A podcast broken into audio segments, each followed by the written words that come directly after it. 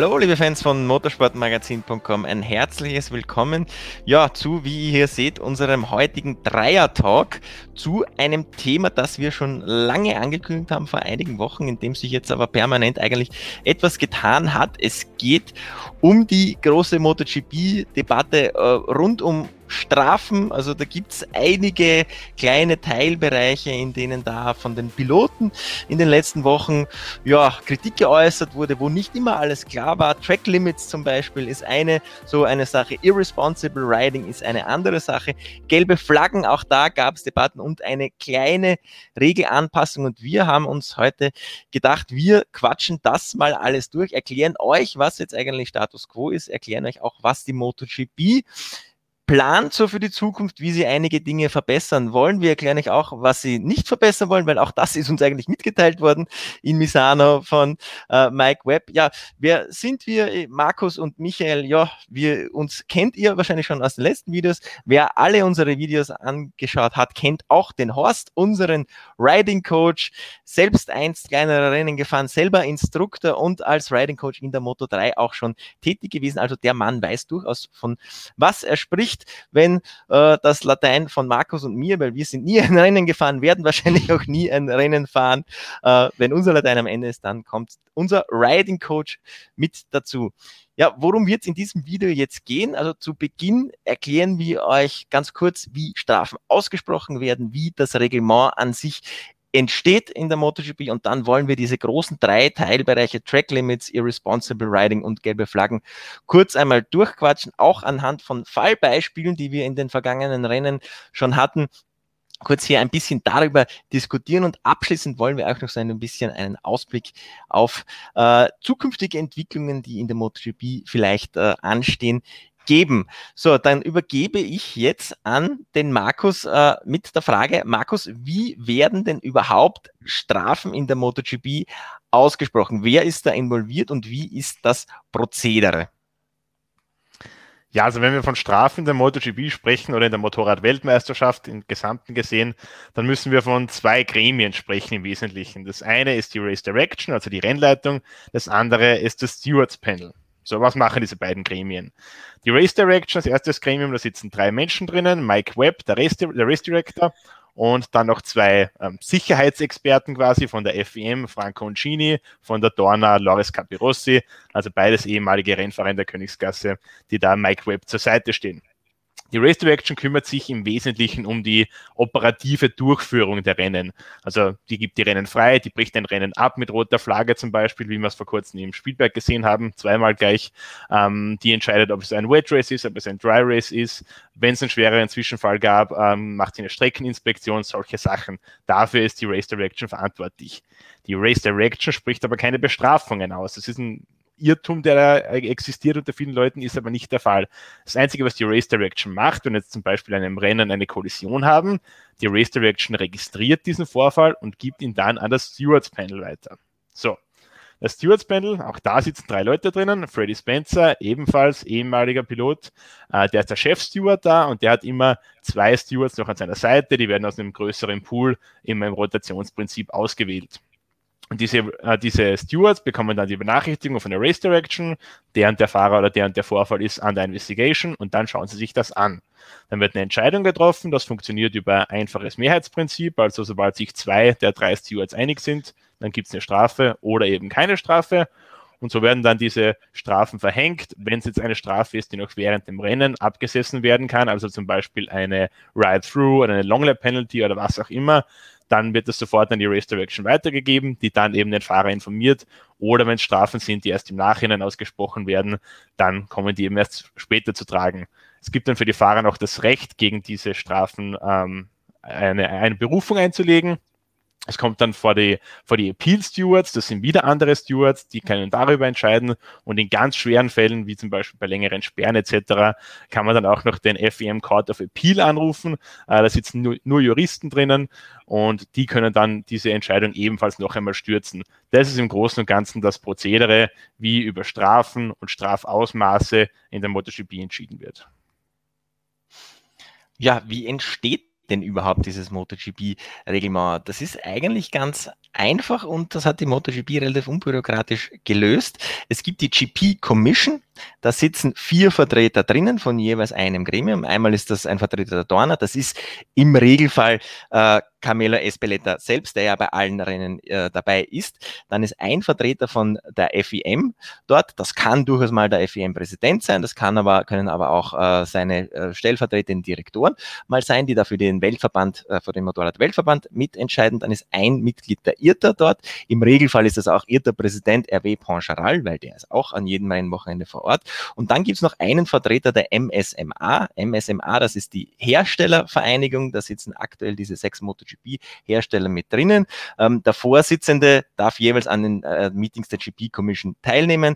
Äh, und wie wird dieser Vorsitzende äh, bestimmt? Das gibt, da gibt es auch ein Rotationsprinzip, dass jeder Hersteller da über die Jahre einmal drankommt. So, diese GP Commission berät jetzt entweder schon direkt an den Rennwochenenden oder auch einmal im FEM Headquarter in der Schweiz über diverse Regeländerungen. Sobald man sich da einig ist, ist eine Regel beschlossen und wird ins Reglement aufgenommen. Also da müssen nicht noch irgendwelche seltsamen FIM-Plenarsitzungen darüber abstimmen, ob da jetzt eine Regeländerung kommt oder irgendwelche komischen Unterausschüsse von irgendwelchen äh, Gremien, sondern diese vier Personen, wenn sich die einig sind, Regeländerung passt, wird gemacht.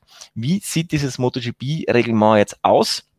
Wie ist dieses Regelwerk aufgebaut? Also es ist für jeden auf der Webseite der FEM zugänglich.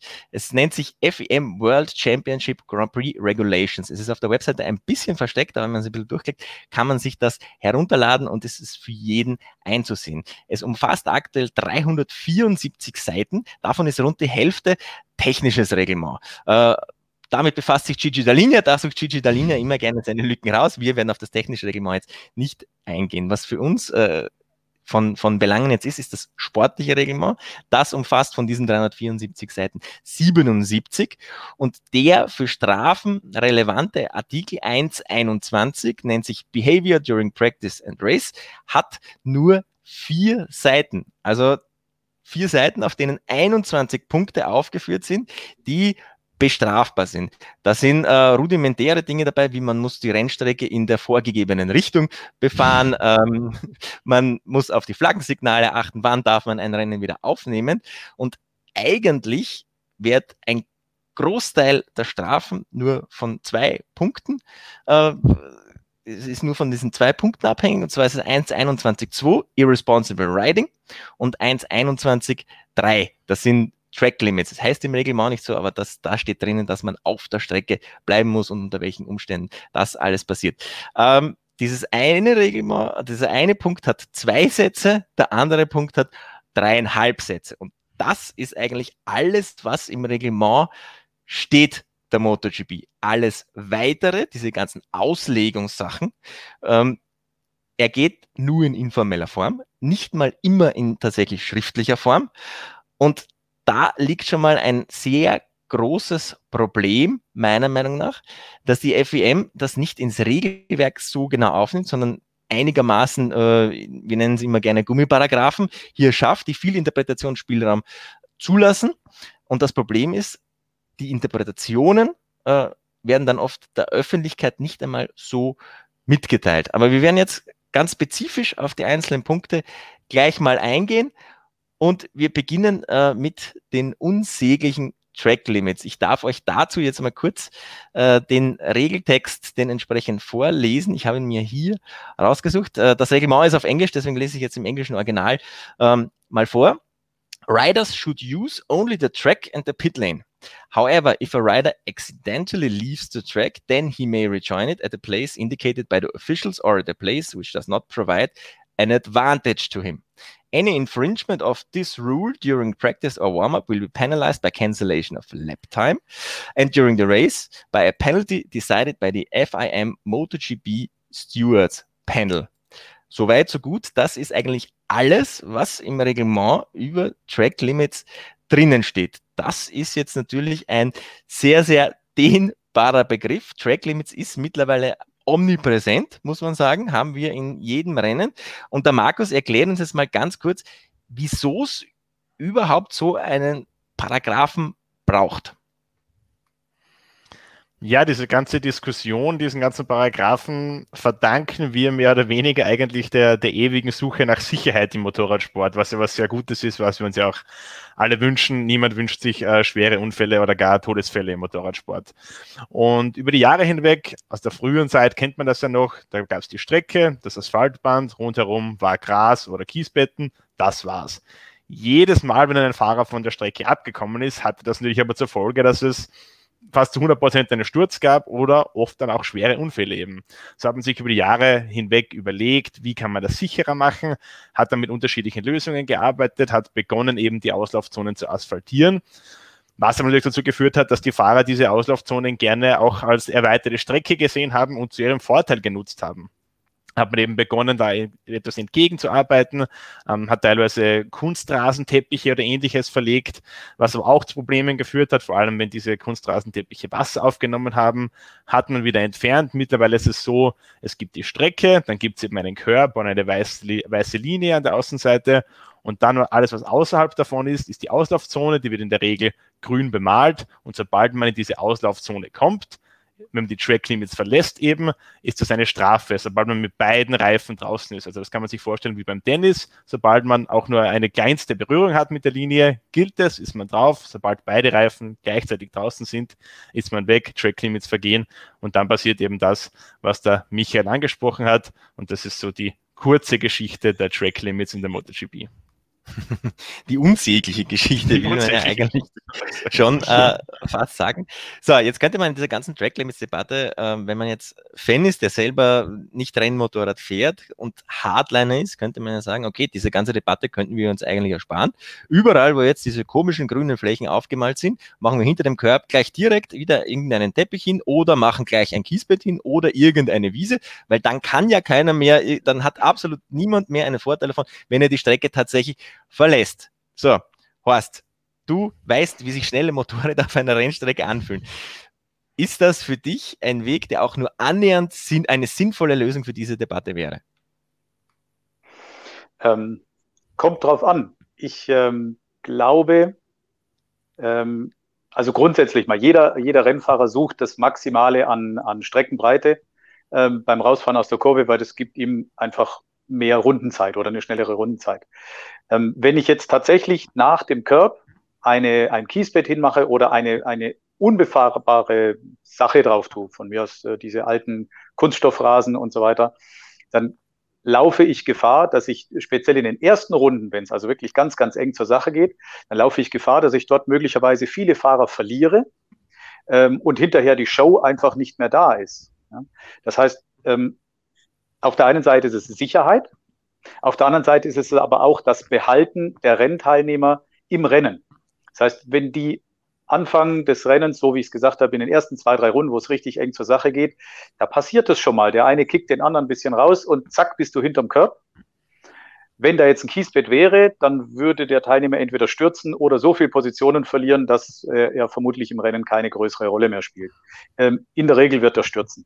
Wenn man jetzt eben hinter dem Curb noch so ein, so, ein, so wie es jetzt eben ist, so eine, eine grüne Fläche hat, dann kann der Fahrer sich retten äh, und dann wieder zurück auf die Strecke kommen. Macht er das zu oft, bekommt er eine Warnung, macht er das nochmal weiter, dann kriegt er eben einen Penalty. So bleiben die Fahrer immer noch auf der Rennstrecke, sie stürzen nicht und sie sind ähm, ein großer Beitrag in der gesamten Rennshow. Das darf man nicht vergessen.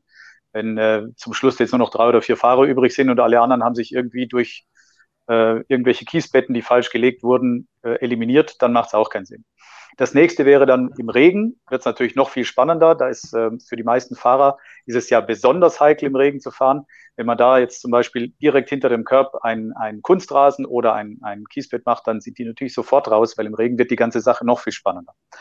Ähm, ich bin ein Freund von dem, so wie es jetzt im Moment ist. Es wird reguliert und ähm, die Show bleibt trotzdem da. Mhm. Tja, wie wird, wie, wie, wird dieser kleine Track-Limit-Satz, der im Reglement steht, denn aktuell eigentlich äh, ausgelegt? Darüber hat uns Mike Webb jetzt am Misano-Wochenende ähm, Auskunft gegeben, ähm, wobei das eine relativ sinnbefreite PK war, denn im Endeffekt hat er sich dort nur hingesetzt und hat gesagt, naja, ihr bösen Journalisten, ihr versteht ja das Reglement einfach nicht. Ähm, naja, diesen einen Satz kann man jetzt schon mal doch durchaus verstehen, aber auch anscheinend Suzuki versteht dann das Reglement nicht, weil mir und äh, äh, äh, Davide Brivio haben sich zum Beispiel, um jetzt auf einen konkreten Fall zu sprechen zu kommen, letzte Kurve am Red Bull Ring. Paul Espargaro ist weit nach außen gegangen, hat dort durchgezogen auf der Auslaufzone, aber Suzuki hat dann gesagt, okay, der hätte ja eigentlich zurückgereiht werden müssen, eine Position. Denn wie ist jetzt aktuell äh, dieses Reglement, wie, wie, ist die Auslegungssache dieses Reglements momentan geregelt? Ähm, in einem Training oder Qualifying Track Limits verlassen mit beiden Reifen, wie es Markus schon erklärt hat, ist Streichung der Rundenzeit. Im Rennen kann man natürlich irgendwie keine Rundenzeit streichen, man kann auch die Jungs nicht disqualifizieren, weil sie einmal fünf Zentimeter von der Linie wegkommen. Deswegen gilt dort nach dreimaligem Verlassen gibt es eine Track Limits Warning, die wird ausgesprochen, und nach fünfmaligem Verlassen gibt es dann eine Bestrafung. Es gibt eine einzige Ausnahme, und zwar geht es dann, wenn es in der letzten Runde in einem engen Duell. So ist diese ja wieder etwas gummiartige ähm, Auslegungssache. In einem, wenn in einem engen Duell die Track Limits da überschritten werden, wenn es auch nur das der erste Vergehen überhaupt dieses Fahrers ist, dann muss das eine Strafe äh, zur Folge haben, außer der Fahrer äh, kann glaubhaft beweisen, dass es ein Nachteil war, dass er diese Strecke verlassen hat. So ist es aktuell geregelt und Suzuki hat das jetzt zum Beispiel in dieser letzten Kurve so interpretiert, dass Espargaro rausgefahren ist, dadurch einen Vorteil hatte im Duell quasi mit mir und deswegen hinter den mir zurückgereiht werden hätte müssen. Suzuki hat sich danach ziemlich aufgeregt, aber die Stewards, sie haben es zwar nicht offiziell dann gerechtfertigt, aber die Interpretation war quasi, okay, Espargaro war da im Kampf mit Miller um die Führung und hat ja durch seine weite Linie einen Platz verloren, weil Miguel Oliveira ja vom dritten auf den ersten Rang durchgestochen ist. Und das ist quasi dieser äh, Platzverlust schon gewesen. Äh, für mich persönlich, ich gehe damit absolut d'accord. Für mich war das, während ich das Rennen gesehen habe, überhaupt kein Thema, dass der Espargaro zurückgereiht werden müsste hinter mir.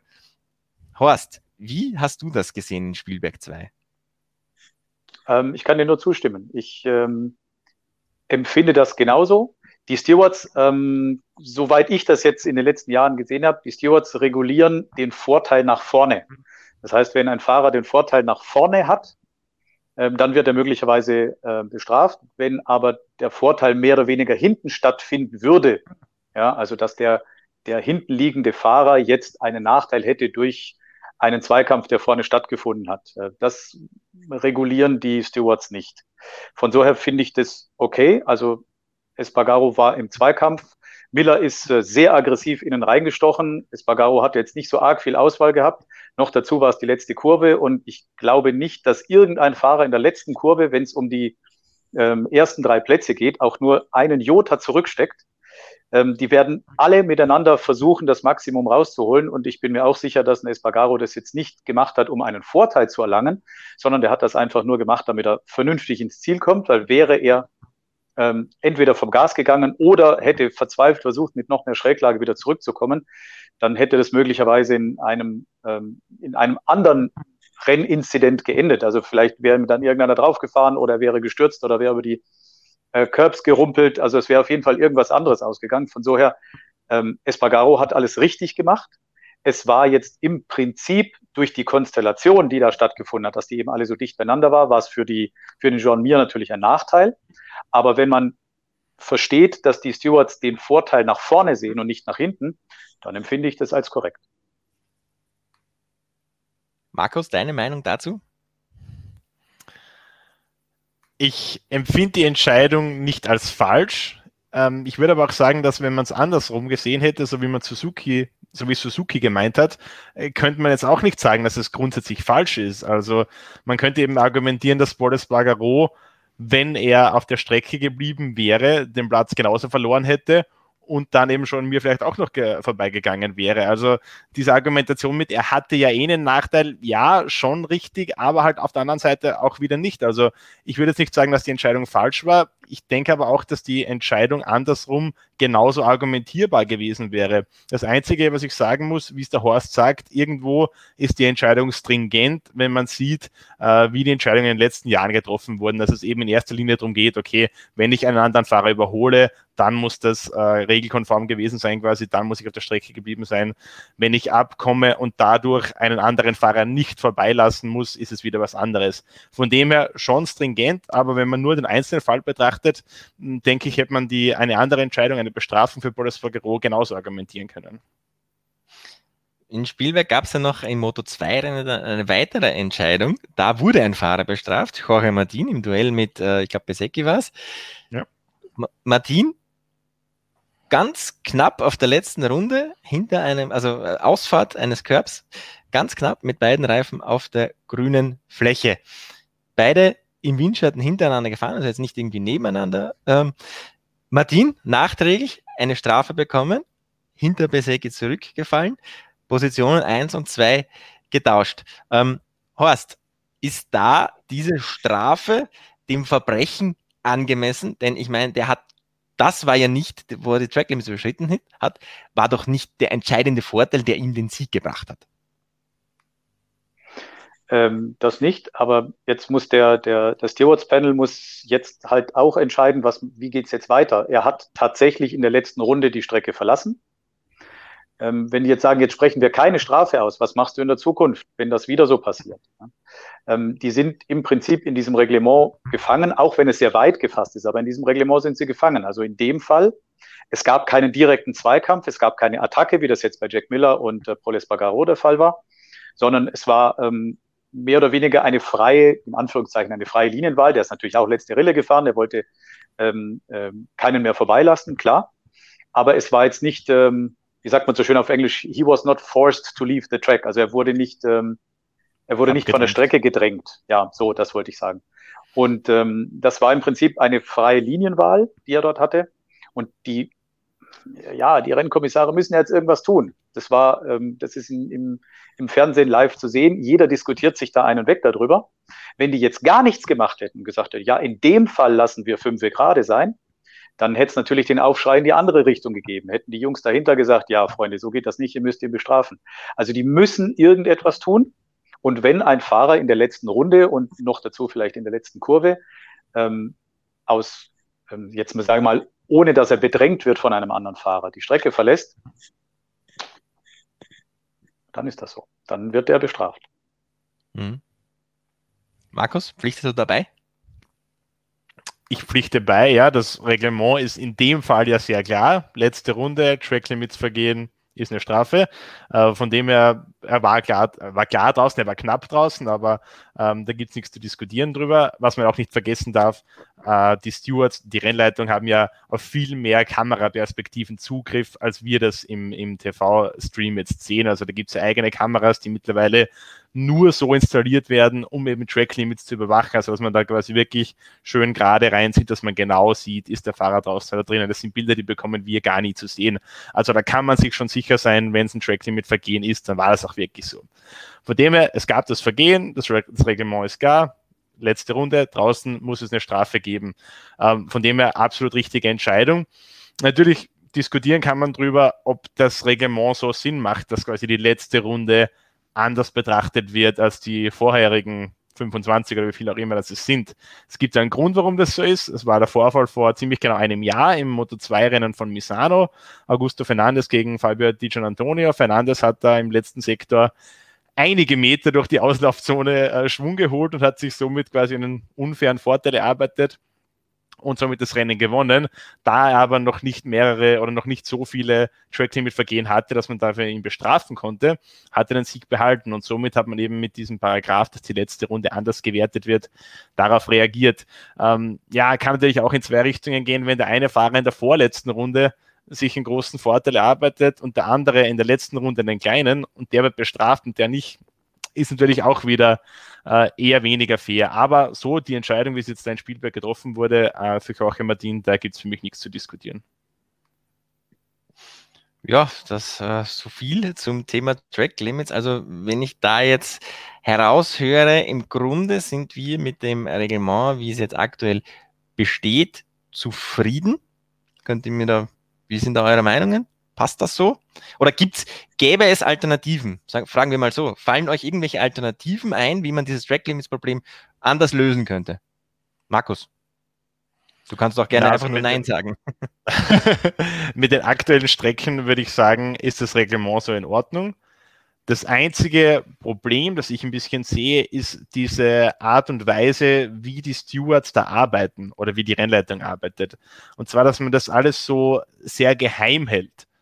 Also wenn man jetzt sieht, welche Diskussionen das es da gab in den Tagen nach, äh, nach Spielberg, jetzt nicht nur wegen dem Moto 2 Zwischenfall, sondern auch äh, wegen den Crashes in der MotoGP und so weiter, da könnte die Rennleitung oder da könnten die Stewards wahnsinnig viel von diesen, äh, von diesen Emotionen, die da drinnen sind, rausnehmen, indem man einfach die Entscheidung kurz erklärt. Das kann ein kurzes Statement sein, schriftlich, in Videoform, was auch immer, wo sie erklären, an, anhand von dieser und dieser Tatsache haben wir diese und diese Entscheidung getroffen. Von mir aus noch kurz Bilder herzeigen von den Tracklimit-Kameras, die sie haben.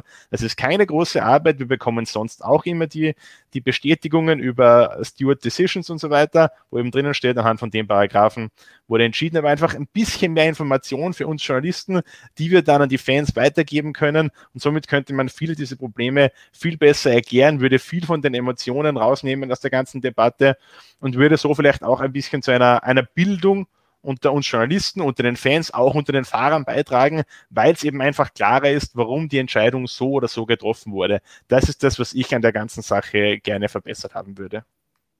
Ähm, das ist ein guter Punkt, denn da sprichst du auch so ein bisschen auf etwas an, was Valentino Rossi in Spielberg angesprochen hat. Er hat gesagt, äh, ja, wir sollten uns ein bisschen an der Formel 1 ein Beispiel nehmen. Und ich habe mit unserem Formel 1 Fachmann Christian Mehnert, der ja dieses Formel 1 Reglement oder alle Formel 1 Reglements, die es da gibt, in- und auswendig äh, kennt, mit dem habe ich gestern mal eine Dreiviertelstunde telefoniert, um mich zu informieren, okay, wie läuft das denn eigentlich in der Formel 1? Kann die MotoGP da tatsächlich etwas lernen davon?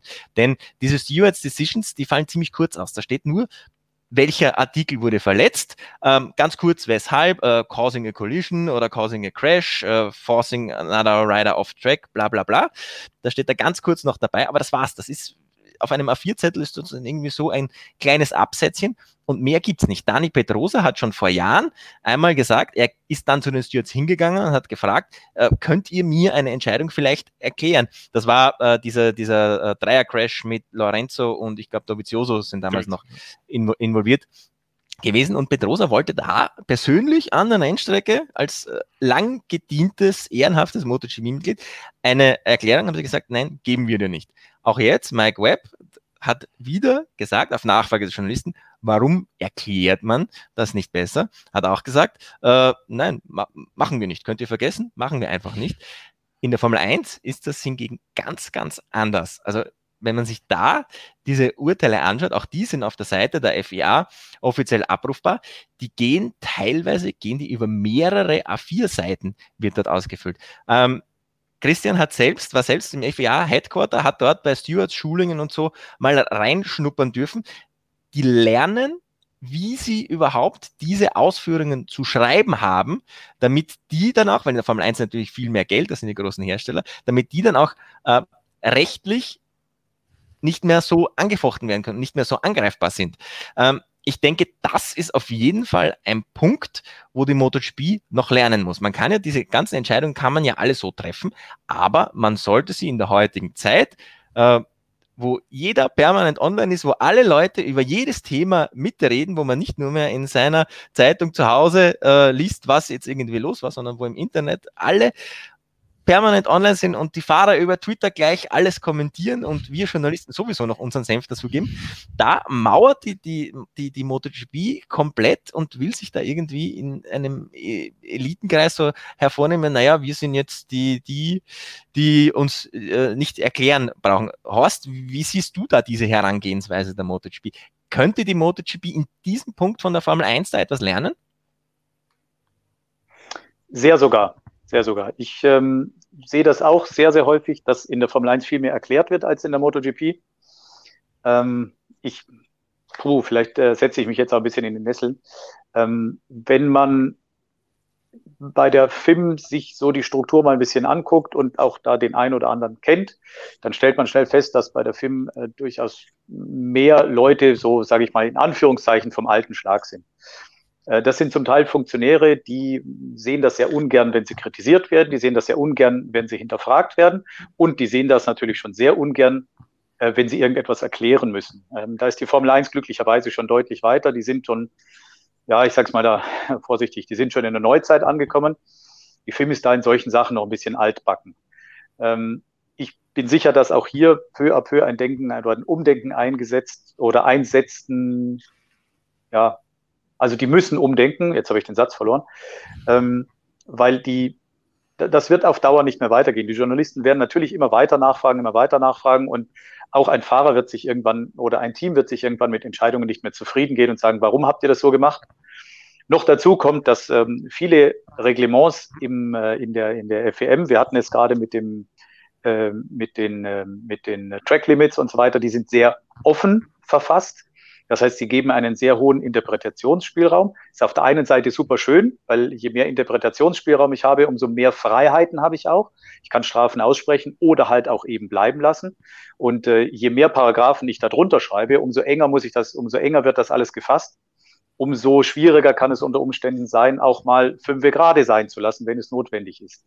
Ähm, das setzt aber eben halt voraus, dass man Entscheidungen durchaus auch erklärt. Ähm, im besten Wissen und Gewissen, dass wir eben sagen, Jungs, wir haben das, das, das, das, das, also vier, fünf, sechs Punkte berücksichtigt und aus diesen Punkten sind wir zu dem folgenden Schluss gekommen.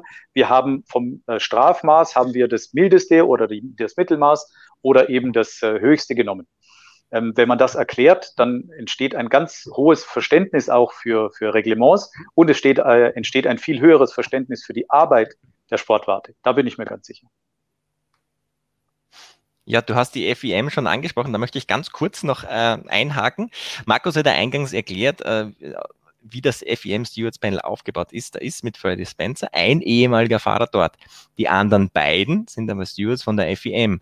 Das bedeutet jetzt, dadurch, dass mit einfacher Mehrheit dort Entscheidungen getroffen werden. Wenn Freddie Spencer als ehemaliger Rennfahrer sagt, nein, das und das und das und das war ein normaler Rennunfall, und da kann er noch so lange auf diese anderen beiden einreden, wenn die dann der Meinung sind, nein, nein, das müssen wir bestrafen, dann gibt es die Strafe trotzdem. Ähm, ist das ein Ansatz, wo man vielleicht auch noch etwas ändern könnte? Denn da gab es ja auch immer wieder mal die Vorschläge, äh, man lässt überhaupt nur Fahrer dort rein. Dann gab es auch immer wieder so Kritik, okay, Freddie Spencer ist seit 30, 34 Jahren keine Rennen mehr gefahren, sollte man da nicht einen holen, der jetzt erst kürzlich zurück getreten ist. Ähm, FEM Stewards Panel, Markus, sollte man dort vielleicht etwas verändern, damit dort vielleicht mehr Racer-Feeling der aktuellen MotoGP, mehr Fingerspitzengefühl für die Aktionen hineinkommt?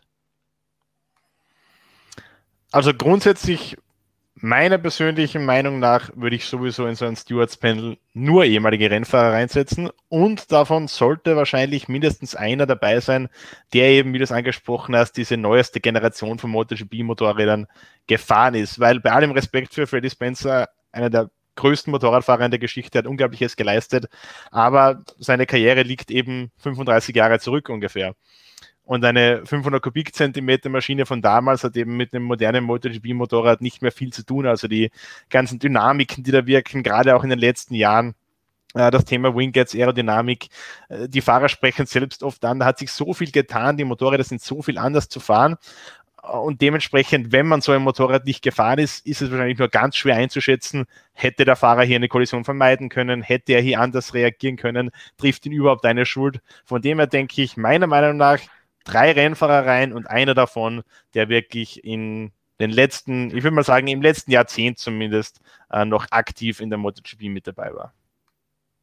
Man muss sagen, sie haben es ja schon ein bisschen angepasst. Vor Spencer saß ja dort äh, Mike Webb auch drin in einer Doppelfunktion. Das war ja so ein bisschen ein Kuriosum. Einerseits sitzt er in der Race Direction, andererseits ist auch er der Vorsitzende des Stewards Panel. Das heißt, er verweist äh, Zwischenfälle an das Stewards Panel, wo er selber darüber mitentscheidet. Also das war ja schon ein Kritikpunkt. Freddie Spencer ist ja schon darauf hineingekommen, auf Druck der Fahrer, die dort einen haben wollten, der ein bisschen was von dem versteht, was die Jungs dort auf der Strecke treiben. Horst, geht das jetzt schon weit genug oder müsste man da auch beim Stewards Panel ein bisschen etwas ändern? Ja, das ist immer die große Frage, wie, wie macht man es? Also man braucht sicher mal einen, ähm, einen Steward, also einen wirklichen Funktionär, ähm, der, glaube ich, ist notwendig. Ähm, der muss, ich sage es mal vorsichtig, der muss ein bisschen die Ruhe bewahren. Ähm, wenn man Fahrer kennt, dann sind die in der Regel ein bisschen heißblütiger und vor allen Dingen können die im ersten Moment eine Situation erstmal emotional einschätzen, aber vielleicht nicht immer sachlich einschätzen. Ähm, von so her, so ein Funktionär, der da drin ist, der macht schon Sinn. Jetzt sollte der Funktionär natürlich zumindest mal eine grobe Ahnung haben von Motorradfahren. Also vielleicht sollte er vielleicht selber mal, ähm, vielleicht nicht besonders erfolgreich, aber von mir aus einfach selber mal auf der Rennstrecke gefahren sein, dass er einfach eine Grund Grundahnung von dem ganzen Thema hat. Das fehlt bei ganz vielen Funktionären. Die sind ähm, ganz oft in diese, in diese Kreise reingekommen, ohne jemals wirklich diesen Sport auszuüben ähm, sondern einfach über irgendwelche Seiteneinstiege oder einfach direkt über eine Rennleiterlizenz, ohne jetzt groß ähm, selber Erfahrung gemacht zu haben. Also ich, ich finde, da gehört ein bisschen Erfahrung dazu. Ähm, bei der Auswahl der Rennfahrer, die da dabei sein sollen, sollte man natürlich auch ähm, gucken, dass es keine Heißsporne sind und nicht zu stark im Fahrerlager mit den anderen Fahrern verwoben sind. Weil wenn die jetzt wirklich noch ganz aktuell dabei sind, dann haben die natürlich auch persönliche Präferenzen und würden diese Präferenzen möglicherweise unbewusst auch in die Entscheidung einfließen lassen. Also ganz schön wird's nie, glaube ich. Ich denke mal, die Art und Weise, wie es momentan gemacht wird, ist okay. Ähm, man kann sicher noch über ein Feintuning sprechen, aber im, im Großen und Ganzen ähm, glaube ich, ein ehemaliger Fahrer, zwei Funktionäre ist okay. Man kann es auch umdrehen, ähm, aber ich glaube nicht, dass die Entscheidungen sich jetzt fürchterlich verändern würden dadurch. In der englischen Presse wurde ja Cal Crutcher schon so ein bisschen ins Spiel gebracht, weil der ja vielleicht am Ende der Saison seine Karriere beenden muss, wenn vielleicht auch ein bisschen unfreiwillig. Äh, er selber hat das dann aber in einer Runde, ich glaube in Spielberg war das, gesagt, nein, äh, ich würde das nicht machen, denn ich würde da mit der Holzhammer-Methode reinfahren und zum Beispiel, als Beispiel hat er genannt, dieses Bummeln, das in der Moto 3 da gibt. Er hat Zitat gesagt, jeder von denen müsste mir 1000 Euro zahlen für jedes Mal, wenn er bummelt, dann würde ihr sehen, dass das ganz schnell wieder vom Tisch ist und jeder mit dieser Kacke aufhört. Äh, also Crutchlow nehmen wir vielleicht nicht rein, der ist da vielleicht ein bisschen zu äh, brutal dafür, aber jetzt sind wir ein bisschen abgedriftet, muss ich sagen. Ähm, kommen wir wieder zurück auf die Punkte, die ich anfangs angesprochen habe. Track Limits haben wir jetzt, glaube ich, abgehandelt mit noch einem kleinen Exkurs dazu. Kommen wir zu Irresponsible Riding. Das ist ja auch etwas, das die Fans eigentlich noch mehr immer wieder auf die Palme bringt als die Track Limits. Ich lese ganz kurz den Regeltext im Original vor. Punkt 1.21.2 ist das. Riders must ride in a responsible manner which does not cause danger to other competitors or participants, either on the track or in the pit lane. Any infringement of this rule may be penalized by the FIM MotoGP stewards. So weit, so gut. Tja, Jetzt haben wir aber schon einige Beispiele gehabt, über die man ja, auch wieder streiten kann. Also für mich das Paradebeispiel war zum Beispiel in Brünn, wurde Johann Zarko nach diesem Paragraph bestraft. Da ging es um diese Szene, diese Rechtskurve. Espargaro wird leicht nach außen, nach links außen abgetragen. Zarko sieht die Lücke innen, sticht durch. Ja, Espargaro zieht wieder zurück und es kommt, wie es kommen muss. Zwei Rennfahrer, die beide nicht zurückziehen wollen, kollidieren.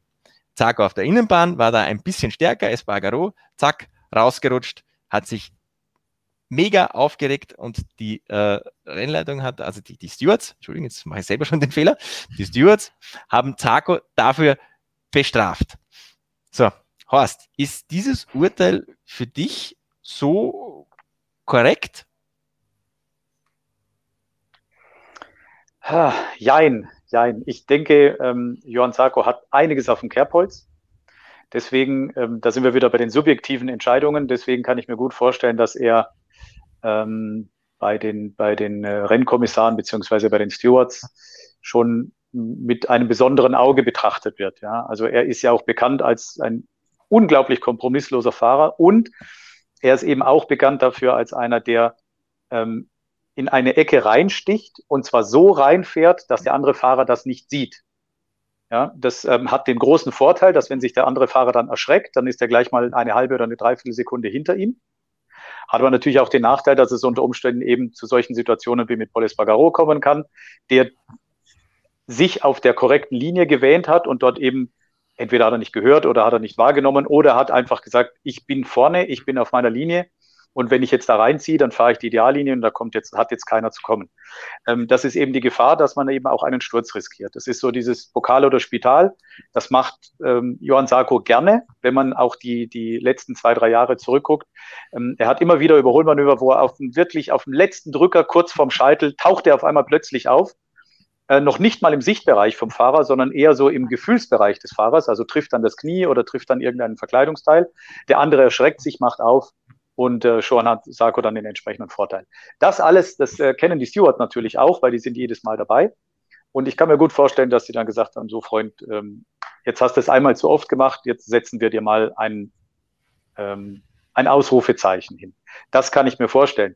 Äh, wenn es zwei völlig andere Fahrer gewesen wären, die um einen Platz 12 oder 13 gekämpft hätten, ich weiß nicht, ob das so tatsächlich so gekommen wäre. Also ich denke, das war eine subjektive Entscheidung. Markus, deine Meinung zum Espargaro-Zarco-Zwischenfall aus Brünn? Also für mich ist es eigentlich ein klassischer Rennunfall, Racing Incident. Wie es der Horst schon angesprochen hat, Ball war ein bisschen weiter draußen, wollte wieder zurück auf die Ideallinie. Sarko hat natürlich ihnen die Chance gesehen, wollte auch reinstechen. Beide Standpunkte kann man da verstehen. Paul möchte möglichst schnell zurück, möchte eben verhindern, dass er überholt wird.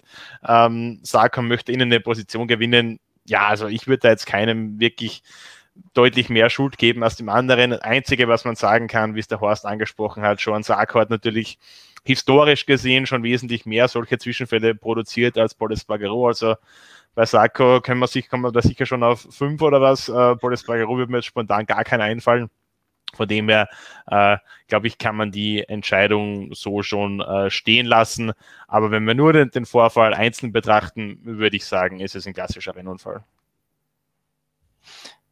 Aber Zarko hat ja auch in Spielberg ähm, wieder sich etwas aufs Kerbholz gegeben. Diese äh, schreckliche Kollision da mit Morbidelli ausgelöst, die um ein Haar zur ganz großen Katastrophe bei Vinales und Rossi geführt hätte. Horst, wir drei haben in unserem WhatsApp-Chat schon sehr lange diese Szene analysiert vor Wochen. Jetzt konnten wir einige Male drüber schlafen. Wie siehst du denn jetzt diese Szene mit ein paar Wochen Abstand? Ähm, noch genau gleich. Also ich ähm, sehe in dem Überholmanöver, das Sarko gemacht hat, ähm, wenn man sich genau anguckt, wie er in diese Kurve reingefahren ist, das ist ja mehr oder weniger diese, diese Kurve 2, das ist ja dieser lange Bogen, der mit Vollgas gefahren wird. In dieser Kurve 2 muss ich mein Motorrad in einer ganz bestimmten Art und Weise positionieren, damit ich vernünftig auf die Kurve 3 anbremsen kann, damit ich nicht völlig äh, willenlos irgendwo innen anbremse. Ähm, in einem ganz bestimmten Fenster, in einem ganz bestimmten Geschwindigkeitsfenster fahren diese Fahrzeuge dann mehr oder weniger ballistisch. Das heißt, wenn ich mich für eine Linie entschieden habe, dann muss ich diese Linie durchziehen.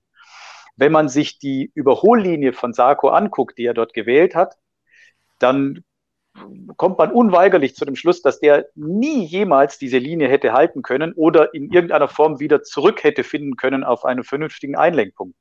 Das heißt, es war so eine, äh, das heißt so schön, das sagt man so schön, ist so eine Never Come Back Line. Ja, also er hat da etwas gemacht, ähm, er hat eine Tatsache geschaffen und ich glaube auch, dass er wusste, was er da tut, ja, ähm, und hat einfach gesagt, ich, ich nehme jetzt einfach die Gefahr auf mich, dass da jetzt irgendwas schief geht.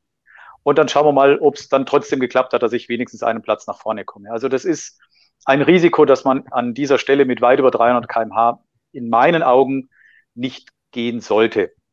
Ähm, dann der Rest ergibt sich aus der Linie dann selber. Ähm, Morbidelli stand hinten dran, auf einmal fährt der ihm dann rein. Jetzt muss Sarko natürlich auf einer völlig anderen Linie bremsen. Er muss viel früher bremsen, ähm, weil er ja dann selber auch sieht, er kommt viel weiter innen an in diesem, in diesem äh, ganz, ganz engen 90 Grad Bergaufeck da in dieser Kurve 3. Das ist ja wirklich schwierig zu fahren dort.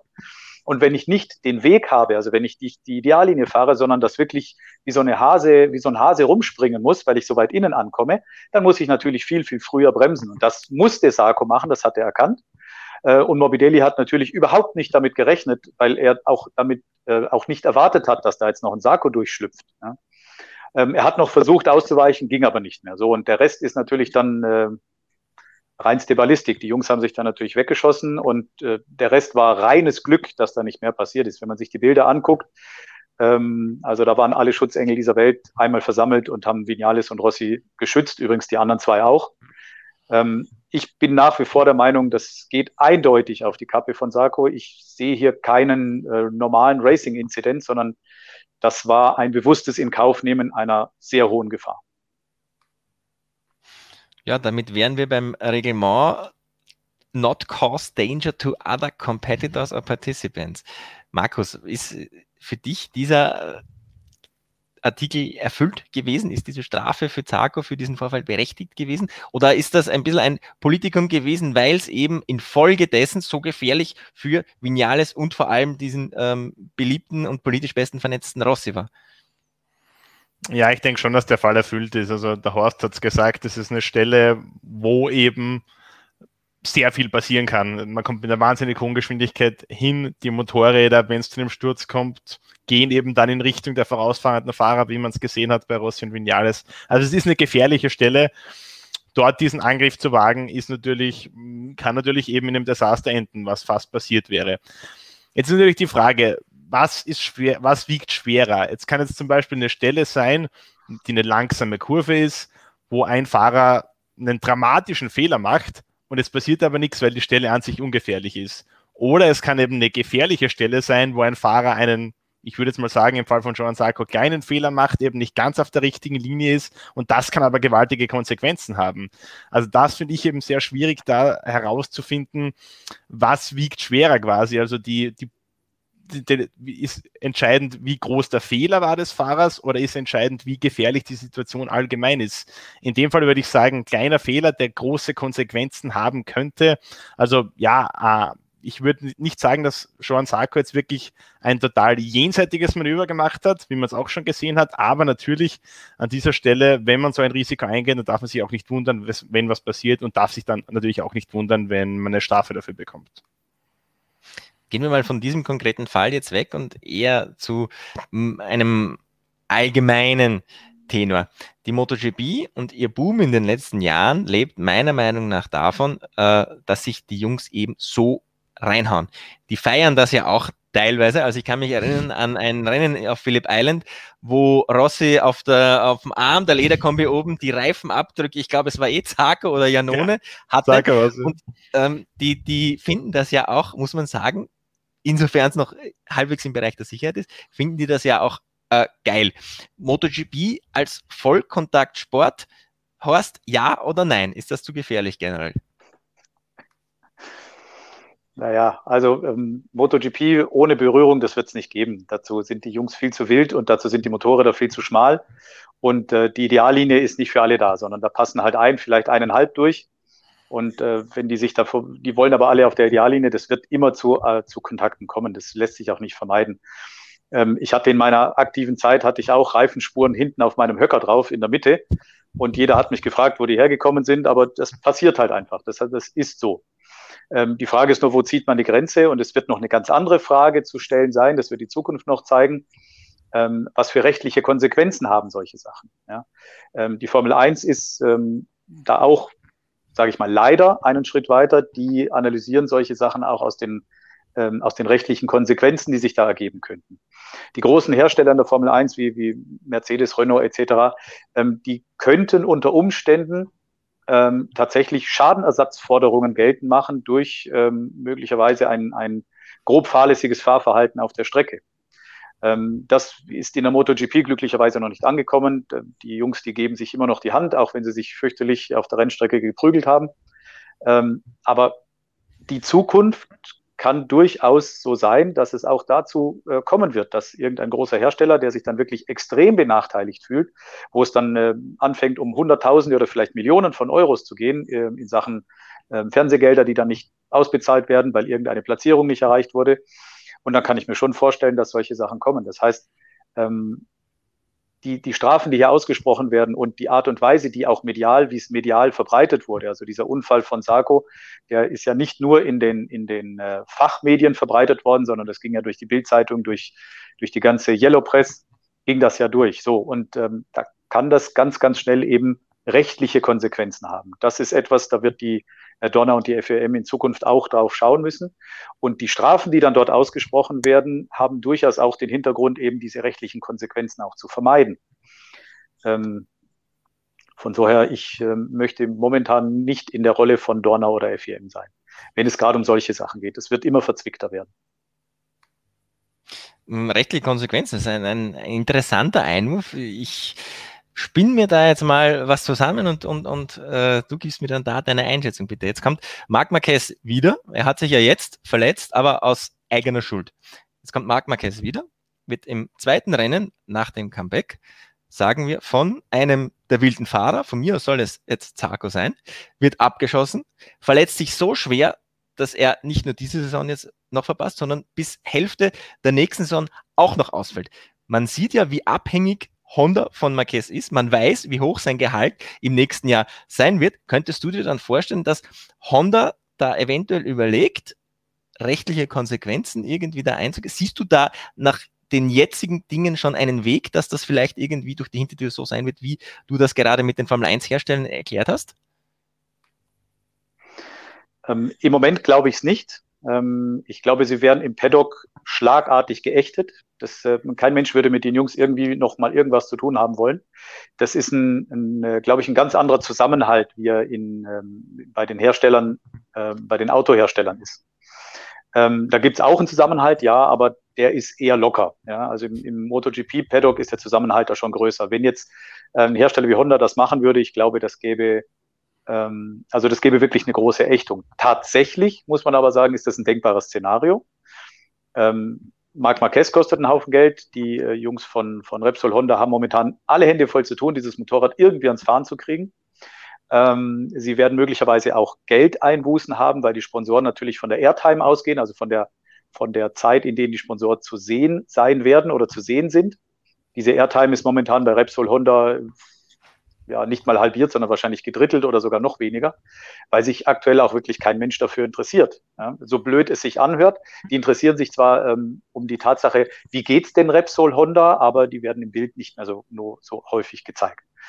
Wenn jetzt Marc Marquez zurückkommt und wird von einem Fahrer abgeschossen, dann muss man ähm, prüfen, war das eine grobe Fahrlässigkeit oder war es eine einfache Fahrlässigkeit? Das ist im Motorsport oder überhaupt in allen Sportarten extrem schwierig. Ähm, eine grobe Fahrlässigkeit kann unter Umständen tatsächlich dazu führen, dass man einen rechtlichen Anspruch gegen diesen Teilnehmer hat, das dann entsprechend Versicherungen begleichen müssen. Ähm, aber ich, ich glaube, in der jetzigen Situation wird das noch nicht der Fall sein. Wer weiß, wie das in zehn Jahren sein wird, aber im Moment, glaube ich, würde sich Honda selbst ins Bein schießen, wenn wir das machen würden. So, und wer jetzt sich fragt, ja, wieso weiß denn ein Riding Coach äh, solche Dinge? Ähm, Horst, du bist ja nicht hauptberuflich Riding Coach. Vielleicht erklärst du auch mal kurz, was dein Hintergrund ist, damit die Fans wissen, warum du dieses, diese Dinge alle so weißt. Was machst du denn beruflich? Erklär's doch mal kurz. Ähm, ich äh, bin ähm, einer der größten Motorsportbroker. Das heißt, ich ver vermittle Motorsportversicherungen und ähm, habe demzufolge auch mit der rechtlichen Situation dieser, dieser ganzen Rennen und so weiter sehr viel zu tun und muss mich damit auseinandersetzen. Und äh, wir versichern eben Formel 1 Rennen, wir versichern äh, auch MotoGP Rennen, wir versichern also alles, was irgendwie so rennt und, und äh, um Pokale ähm, fährt. Deswegen, ähm, gut, ich mache es jetzt auch schon bald 20 Jahre, also ein bisschen was weiß ich. Sportvers.de, der Aufkleber, der links hinter deiner Schulter klebt, wenn es äh, etwas näher interessiert.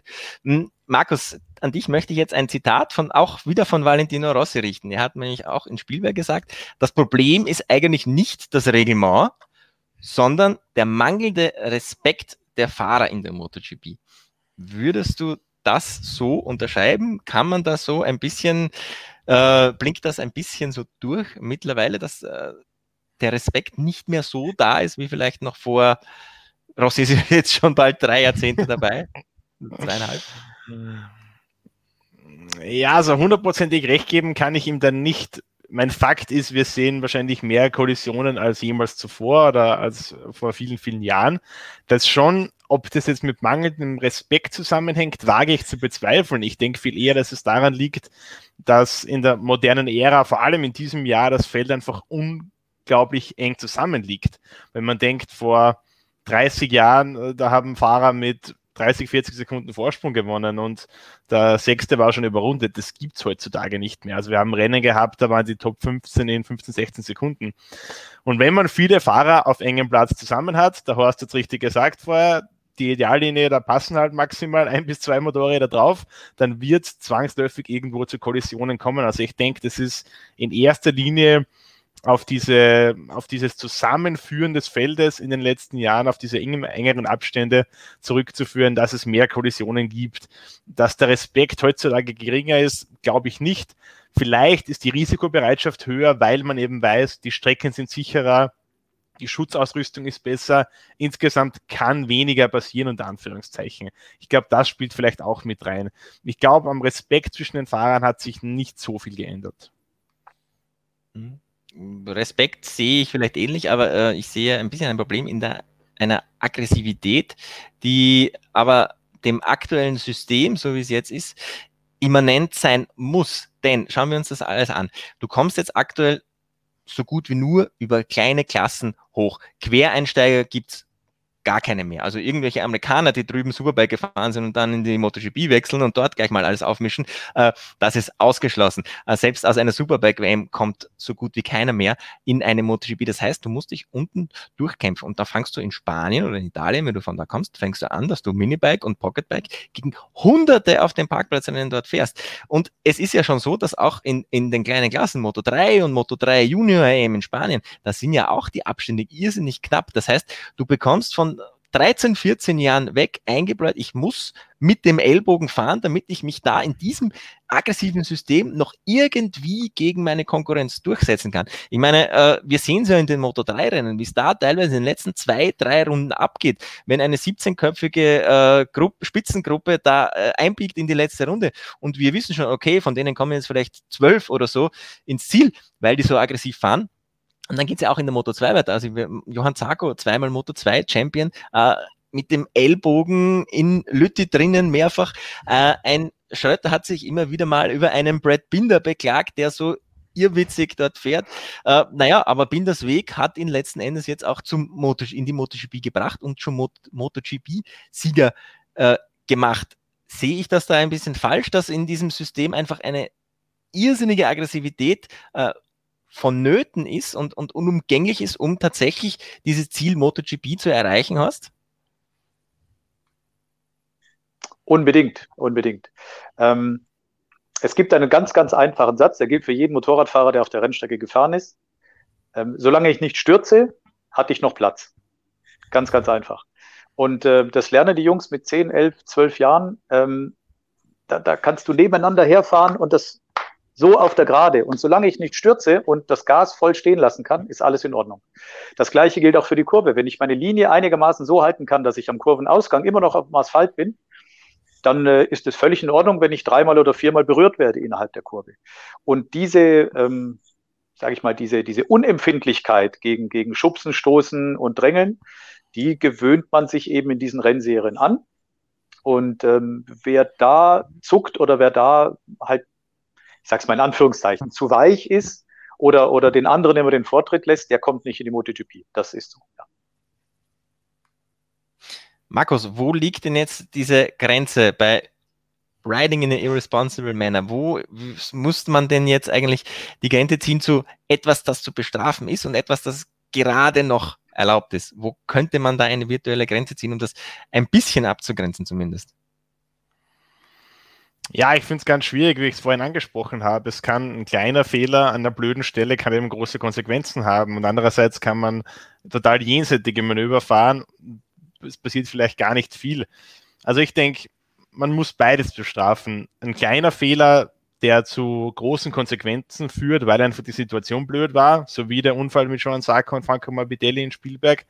Oder eben auch, wenn es eine vergleichsweise harmlose Stelle ist, aber ein Fahrer ein vollkommen jenseitiges Manöver macht, viele, viele Meter zu spät bremst, gehört das genauso bestraft, denken. Also ich glaube, alles, was wirklich zu großer Gefahr führen kann, aus welchen Gründen auch immer, das gehört bestraft. Zwei Fahrer, die nebeneinander in eine Kurve reinfahren und der eine rutscht vielleicht weg, weil er halt das eine Grad zu viel reingelehnt ist, ja, soll nicht passieren, aber wird immer wieder passieren. Und äh, wenn man dazu hart durchgreift, hat man oder läuft man Gefahr, denke ich, dass man irgendwie ähm, die Rennen bremst, die Fahrer zu sehr bremst und dann sind wir dort, wo wir im Automobilsport schon oft waren, in der DTM oder in der Formel 1, wo dann wirklich jedes Manöver, wo es mal ein bisschen härter zur Sache geht, zu einer Strafe führt. Und das ist, glaube ich, das, was wir nicht wollen, weil du hast vorhin gesagt, die Fahrer genießen es, wir genießen es, wenn es ordentliche Reibereien gibt, solange es ohne Stürze ausgeht.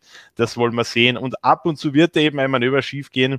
Aber wenn man jetzt dem Fahrer wirklich erstens mal keine böse Absicht unterstellen kann und auch äh, keinen, keinen dramatischen Fehler unterstehen kann, äh, dann glaube ich, äh, kann man solche Manöver schon durchaus weiterlaufen lassen. Horst, wo würdest du eine Grenze ziehen? Also gerade der Überflieger Marc Marquez wird ja immer wieder für seinen aggressiven Fahrstil äh, kritisiert von, von vielen Fans, teilweise auch Fans ähm, seiner Gegner. Äh, gerade mit dem gelben Lager gibt's ja da immer wieder mal äh, die eine oder andere äh, Szene. Fährt Marc Marquez zu hart? Müsste er für seinen Fahrstil mehr Strafen bekommen? Ähm, Glaube ich nicht. Er, er fährt ja nicht nur hart gegen andere, sondern er fährt ja auch hart gegen sich. Ähm, das wird sich in den nächsten Jahren noch zeigen, was sein Körper noch alles mitmachen kann. Ähm, ich glaube, man sieht jetzt schon an seinen beiden Schultern, dass das äh, nicht mehr ganz so einfach sein wird, äh, diese ganzen Stürze wegzustellen. Also er fährt, wie gesagt, nicht nur hart gegen andere, sondern auch hart gegen sich. Marquez ist einer der ersten, die diese, ähm, diese neue Aggressivität von Anfang an gelebt hat. Er weiß, er hat ein Airbag, er weiß, er hat ein Motorrad, das funktioniert, er weiß, er hat Fahrhilfen und er weiß, er hat eine Rennstrecke, die ihm im allerschlimmsten Fall noch den Meter oder den halben Meter Platz lässt, ähm, dass er nicht unbedingt stürzen muss. Das alles hat er sehr, sehr ja, gekonnt kombiniert. Und ähm, die anderen Fahrer mussten erstmal lernen zu verstehen, äh, mit dieser Aggressivität oder mit dieser nach außen sichtbaren Aggressivität. Ich glaube, so aggressiv ist das gar nicht. Er ist eher kompromisslos als aggressiv. Ähm, die mussten erstmal lernen, damit umzugehen. Aber wenn man jetzt die jetzige Generation sieht, auch Rossi als, als äh, als äh, altes Streitrossi, als altes Streitross, ähm, dann muss man ja sagen, der hat sich ja auch diesen, diesen Fahrstil angewöhnt. Der geht genauso kompromisslos inzwischen daran. Ähm, ich glaube, wenn man so ein bisschen die Emotionen zwischen, zwischen Rossi und Marquez und die, diesen beiden Fanlagern rausnimmt, dann äh, muss man einfach anerkennen, er ist jetzt äh, the new kid on the block und der hat uns ja auch phänomenale und fantastische Erlebnisse beschert. Ja. Äh, diese Saves, die er gemacht hat und die Art und Weise, wie er mit diesem Motorrad fährt und dieses, ähm, ja, auch manchmal, wenn er alleine fährt, aber wenn man ihm zuguckt, dieser, dieser Genius, der da in ihm steckt, das muss man ja auch genießen können und genießen dürfen. Also von so, ich glaube nicht, dass er zu aggressiv fährt. Ich glaube, die anderen haben aufgeholt. Und äh, jetzt mit der ganz neuen Fahrergeneration, da kommen ja wirklich vier, fünf sensationelle Jungs jetzt gerade ähm, in die MotoGP, die wirklich ähm, auch beeindruckend aufzeigen. Da werden wir uns noch auf äh, tolle Zweikämpfe gefasst machen können.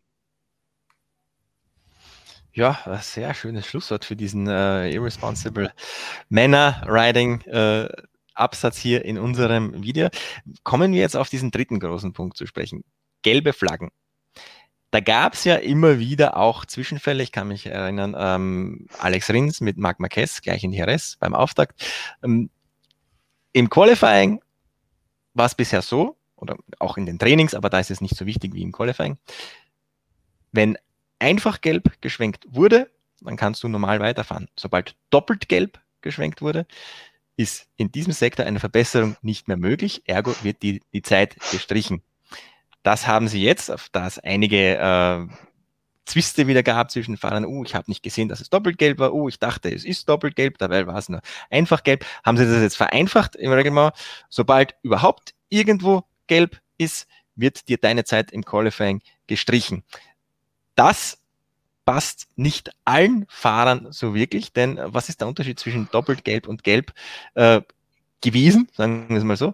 Doppelgelb ist wird dann geschwenkt, wenn in unmittelbarer Nähe der Strecke etwas passiert. Normalgelb ist, wenn jemand mit dem Motorrad absegelt, das Motorrad liegt bumm, ganz hinten am Ende der Auslaufzone irgendwo und ist eigentlich nicht so mh, hm, wirklich äh, in, in, in der Gefahrenzone desjenigen, der äh, fährt. Aber wir haben auch da ja in den vergangenen Jahren schon einige Szenen gesehen, wo ein Motorrad eigentlich relativ weit in der Auslaufzone liegt, ein Fahrer dort auch liegt und dann kommt trotzdem ein Motorrad angeschnitten. Also das Schlimmste, was natürlich passiert ist, Tito Rabat in Silverstone seinerzeit, wo alle abgeflogen sind, wo er von Morbidellis äh, Motorrad abgeräumt wurde, Oberschenkel, offener Oberschenkelbruch, äh, dort fast verblutet wäre.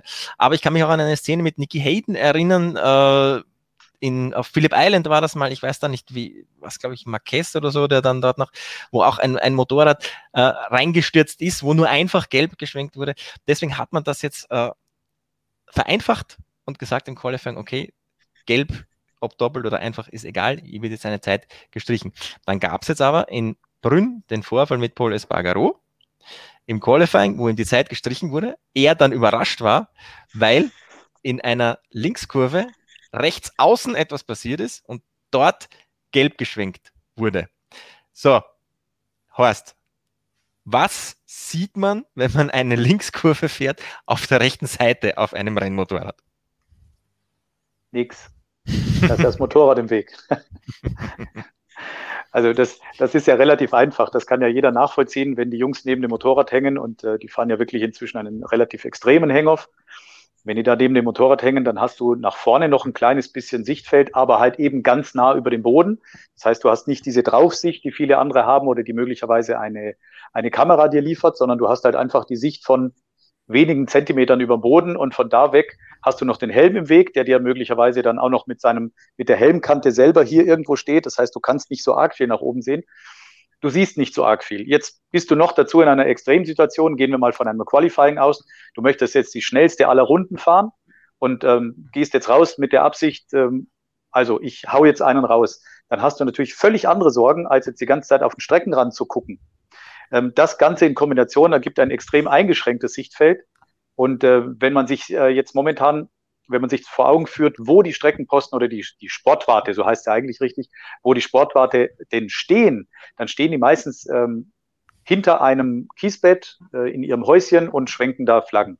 Das kannst du zum Teil gar nicht sehen. Das ist äh, praktisch unmöglich. Da ist, ähm, da müsste man als, als Fahrer, der jetzt gerade versucht, eine schnelle Runde zu fahren, dann müsste man die Augen von der Strecke nehmen und jeder, der schon mal gefahren ist, der weiß, da kannst du eigentlich die Runde schon wieder knicken, weil die nächsten 30, 40, 50 Meter, die fährst du unkontrolliert und damit hast du keine Kontrolle mehr über deine Rundenzeit und dann kannst du eigentlich schon wieder aufhören. Das heißt, die sind äh, auf Teufel komm raus, die sind verdammt dazu, auf die Strecke zu gucken und haben eigentlich so gut wie kein Auge mehr frei, um jetzt eine gelbe Flagge zu sehen. Es sei denn, sie sitzen auf dem Motorrad, jetzt beispielsweise beim Anbremsen, oder sie sitzen gerade auf dem Motorrad und sie haben jetzt auf der, auf der Stadtzielgerade möglicherweise Zeit, mal nach rechts und nach links zu gucken. Die Zeit haben sie tatsächlich ein bisschen zu schauen, deswegen gibt es ja auch die Boxentafel. Aber in der Kurve, im Kurveneingang, wenn ich mich darauf konzentriere, dass ich jetzt gerade nicht abfliege, im Versuch, meine schnellste Runde zu machen, da siehst du praktisch nicht viel. Deswegen begrüße ich, ähm, dass die, ähm, die Dorna momentan mit, diesem neuen, mit dieser neuen Kommunikationsform umgeht oder zumindest herumexperimentiert, wo die Jungs einen Knopf ins Ohr kriegen. Ähm, ich hoffe, es bleibt eine, eine ähm, Einbahnstraßenkommunikation, dass eben die Rennleitung zum Beispiel über, über Signaltöne oder über Sprache den Fahrern kundtun kann, in diesem Streckenabschnitt ist jetzt gelb, mach mal langsam, weil ein, ein Piepsen im Ohr, das kann man hören. Ähm, das wäre toll, weil dann musst du dich nicht, musst du dich nicht auf die Augen verlassen, die momentan auf einer schnellsten Runde ganz andere Sachen zu tun haben. Mhm. Aber einige Fahrer haben gemeint, okay, man muss abwarten, was da jetzt tatsächlich kommt, äh, weil denn, wenn plötzlich irgendwie mitten in einer Kurve, wo du voll konzentriert bist, irgendwas kommt, du, Fabio Quartararo hat es hat's ganz gut gesagt, äh, noch nie in meinem Leben hat irgendwer im Helm mit mir gesprochen oder kommuniziert. Ähm, wie sehr lenkt denn das auch ab? Also was wäre für dich jetzt ein, ein, eine zumu ein zumutbare Kommunikation? Äh, soll da jemand reden oder hat das schon Signale angesprochen? Was wäre denn was, was da Sinn machen würde, um die Fahrer nicht völlig aus der Konzentration zu reißen? Ähm, du wirst so oder so wirst du aus der Konzentration gerissen. Ähm, ich glaube, ich persönlich würde mit Signaltönen klarkommen. Das heißt, wenn ich, wenn ich ähm, bestimmte Signale, die sich dann ähm, über die Übung beziehungsweise im Laufe der Zeit in den äh, ins Gehirn einarbeiten. Mit diesen Signalen kann ich was anfangen. Wenn jetzt mitten in der Kurve mein, mein Renningenieur auf einmal anfangen würde, mit mir über mein Setting oder Mapping 3 zu quatschen, ähm, und ich bin gerade dabei, ein rutschendes Vorderrad abzufangen, ja, dann äh, liege ich natürlich schon im Kies, weil da brauchst du dich nicht wundern. Deswegen, ich glaube, Piepstöne in meinen, also in meinem Dafürhalten, Piepstöne sind okay. Wenn die aber anfangen zu quatschen, dann müsste man natürlich für jeden Fahrer einzeln gucken, wo befindet er sich gerade auf der Strecke. Ja, fängt er gerade einen Rutscher ab oder nicht? Ähm, wie kommuniziere ich dann mit ihm? Also ich müsste dann im Prinzip ständig wissen, wo er ist, damit ich weiß, jetzt kommt er auf die Gerade raus, jetzt beschleunigt er, jetzt legt er seinen Kopf auf den Tank, jetzt kann ich mit ihm quatschen. Das würde theoretisch gehen, setzt aber natürlich organisatorisch nochmal was ganz anderes voraus. Äh, was anderes wäre es, wenn ich über Kontaktschleifen ähm, Signaltöne in den Helm gebe, dass ich ähm, bei bestimmten Streckenbereichen, wo der jetzt gerade beim Anbremsen ist oder im Begriff des Anbremsens ist, wenn ich da irgendwie drei, drei schnelle Piepstöne reingebe und ich weiß, wenn drei schnelle Piepstöne kommen, dann ist da zum Beispiel gelb. Ähm, dann weiß ich als Fahrer, hoppla, jawohl, ich habe verstanden, alles gut, es geht weiter. Und, und ich muss mich jetzt nicht mehr großartig aufs Einlenken konzentrieren, weil die Runde ist eh versaut. Ja. Also das kann ich mir vorstellen. Miteinander quatschen, äh, auch im Rennen, wenn ich mit fünf oder sechs anderen Fahrern versuche, ein Rennen auszufechten und da quasselt mir jetzt mein Ingenieur rein. Das ist beim Auto was anderes. Da sitze ich, sag's mal despektierlich, da sitze ich gemütlich rum und warte auf die nächste Kurve. Das ist auf Motorrad natürlich eine völlig andere Liga. Da bist du selbst auf der Gerade, bist du schwer damit beschäftigt, nicht vom Motorrad zu fallen, wenn du mit 280 oder 300 PS Motorrädern durch die Gegend fährst. Markus, an dich die Frage, ist äh, dieses aktuelle System mit, okay, Rennleitung funkt, hier in diesem Bereich gelb zeigen. Sportwart nimmt gelbe Flagge, streckt gelbe Flagge raus, schwenkt gelbe Flagge. Ist das für eine, äh, für eine Rennsportserie wie die MotoGP noch zeitgemäß? Nein. Nein, welche, Alternativen, welche Alternativen äh, könnte man sich denn da jetzt, äh, Funk mal, mal abgesehen, welche Alternativen gäbe es denn da noch? Nein, also ich denke mal, man muss das grundsätzlich mal historisch betrachten. Das war früher vielleicht okay, aber wenn man sich moderne Rennstrecken ansieht, Kiesbetten, Auslaufzonen sind so groß und dann ist da eben diese Service Road, wo die, die Türme oder die Bereiche der, der Streckenposten sind, die stehen so weit weg, äh, dass man das teilweise, wie es der Horst gesagt hat, wenn man das Sichtfeld, jetzt das normale Sichtfeld, das man auf dem Motorrad hat, äh, da kann man das mehr oder weniger gar nicht sehen. Also ich denke, das ist einfach nicht mehr zeitgemäß, wie du gesagt, wie du es gesagt hast. Ähm, Alternative wäre meiner Meinung nach, woran ja auch gearbeitet wird oder worüber nachgedacht wird, äh, diese Light Panels, wie man es aus der Formel 1 kennt zum Beispiel, also wo man die Flaggen quasi ersetzt oder ergänzt, muss man richtigerweise sagen, durch so große LED-Schirme, die dann eben gelb, grün, rot, was auch immer gerade Sache ist, blinken. Äh, die kann man schön oben über die Strecke ein bisschen reinziehen. Da ist man viel näher an der eigentlichen Strecke am Fahrrad dran. Äh, und so ein blinkendes LED-Signal sieht man einfach auch besser als äh, eine Flagge, die da irgendwo geschwenkt wird. Also ich glaube, diese Light Panels, das ist, denke ich, ein überschaubarer Aufwand Uh, ich glaube, das wäre schon mal ein sehr guter Punkt, den man machen kann. Und dann natürlich diese, diese Funkkombination, keine Frage. Uh, wie man es im Detail löst, natürlich ist eine Frage, der Horst hat gesagt, diese, diese Piepstöne, ja, könnte ich mir vorstellen. Ähm, bei allem, was gesprochen wird, ist eben immer die Gefahr, dass der Fahrer abgelenkt wird.